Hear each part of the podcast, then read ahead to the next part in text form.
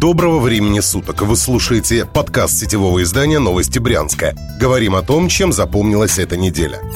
Власть. Областное правительство на уходящей неделе опубликовало указ губернатора Александра Богомаза о повышении пенсий для госслужащих региона. Согласно документу, выплаты на заслуженном отдыхе для чиновников и депутатов с 1 октября проиндексировали по коэффициенту 1,43 тысячных. В тот же день Богомаз повысил пенсии гражданских служащих, которые работают в органах власти. Причиной надбавок стал уровень инфляции. Другие подробности в документах не уточнили. В среду Богомаз проинспектировал важнейшие стройки города. Среди них оказался будущий дворец единоборств, который начали возводить 8 июля на старом аэропорту. Глава Брянской области остался недоволен увиденным. На объекте работали 120 человек. По мнению губернатора, такое количество людей не успеет завершить стройку в срок, и на ней должна трудиться как минимум тысяча рабочих.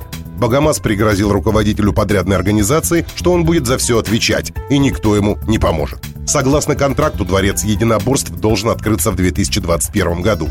Там будет бассейн, залы для спортивных занятий, центральная арена с трибунами на 5000 зрителей, рестораны, гостиницы. На строительство дворца выделено более 2 миллиардов рублей. Происшествие.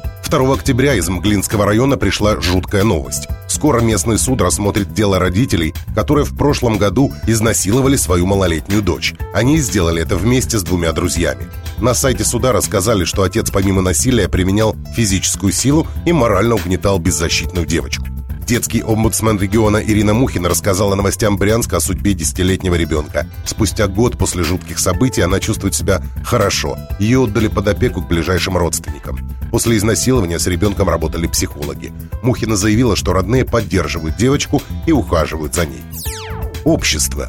На минувшей неделе стало известно, что новоизбранная глава Брянска Марина Дбар 10 октября проведет свой первый личный прием граждан. На нем она выслушает жалобы жителей города. Если у вас есть вопросы к Марине Дбар, вы можете записаться на прием по телефону 74 30 88. Дбар избрали председателем Брянского городского совета народных депутатов в конце сентября. На этом посту она сменила Александра Климанкова. Экс-глава Брянска вернулся на прежнее место работы в городскую больницу номер 2 на должность главврача. Эта новость стало известно в минувший четверг. О других событиях региона читайте на сайте newsbryansk.ru. Вы слушали подкаст новостей Брянска. Будем жить, будут новости.